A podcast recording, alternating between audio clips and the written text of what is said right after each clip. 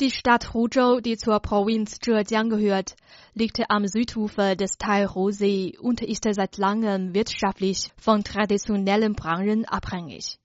Die USA gelten als der größte Exportmarkt von Huzhou und es ist natürlich leicht vorstellbar, dass die momentanen Veränderungen im Außenhandel auch die lokale Wirtschaft beeinflussen.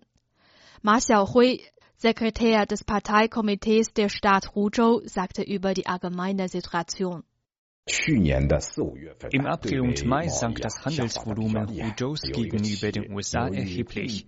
Wegen der Reduzierung der Bestellungen wurden zum Beispiel in einem Unternehmen die 28 Produktionslinien auf einmal auf nur 16 reduziert, was uns große Sorgen machte. Die Reduzierung der Bestellscheine führte zu einer Verknappung der liquiden Mittel dieses Unternehmens. Die Stadtregierung ergriff für die lokalen Unternehmen erfolgreich eine Reihe von Maßnahmen, um die Kontinuität der Kapitalkette zu gewährleisten und neue Märkte zu erschließen.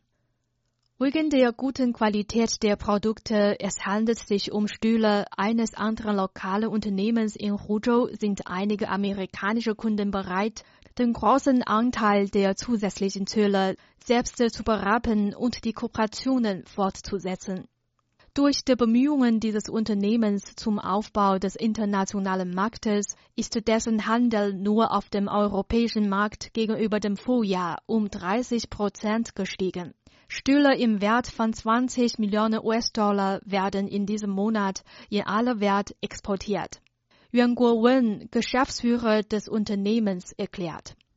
Diese Produkte werden hauptsächlich in die USA sowie nach Großbritannien, Frankreich und Deutschland exportiert. Alle diesen farbigen Kartons werden zum Beispiel in die USA geschickt.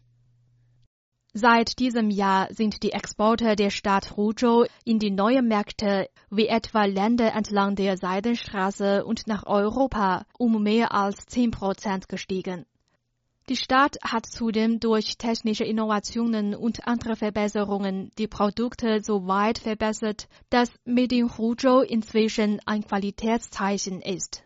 Chen Xiao, Direktor des Forschungsinstituts für Reform und Entwicklung, sagte, wir möchten einerseits durch Hightech unsere Produkte unersetzbar machen, andererseits sie nach den Bedürfnissen des Markts produzieren. Die Lithium-Batterien, die vom Huzhouer Unternehmen Tianeng Group produziert werden, sind wegen der führenden Technik ein Exportschlager geworden. Zhang Tianren, Vorstandsvorsitzender des Tianeng Groups, sagte, wir wollen durch eigenständige Innovationen die Konkurrenzfähigkeit unserer Produkte erhöhen und den internationalen Standard erreichen.